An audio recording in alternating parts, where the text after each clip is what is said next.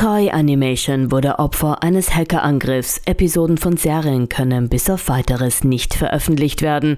Und E-Sport. Russische Teams werden aus Ligen ausgeschlossen, um ein Zeichen gegen den Ukraine-Krieg zu setzen. Ari von den Nerds ist das am Mikro und willkommen zu den Nerdist News.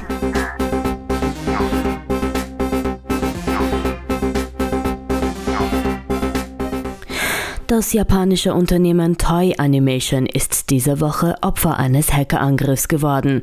Das hat zur Folge, dass der Produktionsprozess einiger Serien nicht mehr weitergeführt werden kann, da ein Teil der Systeme ausgesetzt wurde. Betroffen sind die Anime One Piece, Dragon Quest, Digimon Ghost Game und Delicious Party Procure. Das bedeutet, die Veröffentlichung von neuen Episoden dieser Serien ist bis auf unbestimmte Zeit verschoben. Diese Woche ist der offizielle Trailer der Marvel-Serie Miss Marvel erschienen. Damit kam auch das lang ersehnte Veröffentlichungsdatum.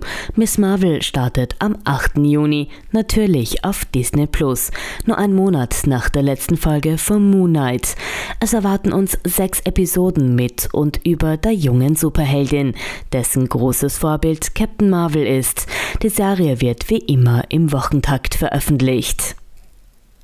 Das Action-Rollenspiel Elden Ring ist derzeit nahezu in aller Munde. Es sprechen sogar einige vom besten Spiel aller Zeiten.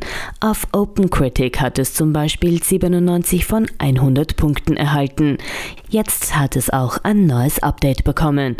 Das Patch 103 bringt unter anderem neue Quests und sogar einen neuen NPC mit sich. Dafür wurde das beliebte Ragged Armor Set aus dem Spiel entfernt. Spielerinnen und Spieler hoffen, dass es irgendwann regulär erhältlich ist. Denn natürlich möchte jeder seinen Charakter bestmöglichst ausstatten. Und zum Schluss eine Meldung aus dem E-Sport, denn auch hier wird ein Zeichen gegen den Ukraine-Krieg gesetzt. Immer mehr russische Teams werden von Turnieren ausgeschlossen. Der Veranstalter ISL hat vor zwei Wochen damit angefangen. Nun ziehen auch andere Ligen nach, denn jetzt hat Electronic Arts verkündet, dass sie russische sowie Teams aus Belarus an den Ligen in Apex Legends und FIFA 22 nicht teilnehmen lassen. Indessen hat ISL seine Auflagen wieder ein wenig gelockert. Die Teams dürfen zwar antreten, jedoch mit neutralem Namen und es dürfen keine Teamlogos oder Farben der eigenen Nation genutzt werden. Das war's auch wieder. Schaltet nächste Woche wieder ein, wenn wir neue Nachrichten für euch aus der Nerdwelt haben. Wie immer erwartet euch jeden zweiten Montag auch eine Nerdsistes Podcast-Episode. Ich wünsche euch ein schönes Wochenende und eine tolle Woche. Bis zum nächsten Mal, eure Ari.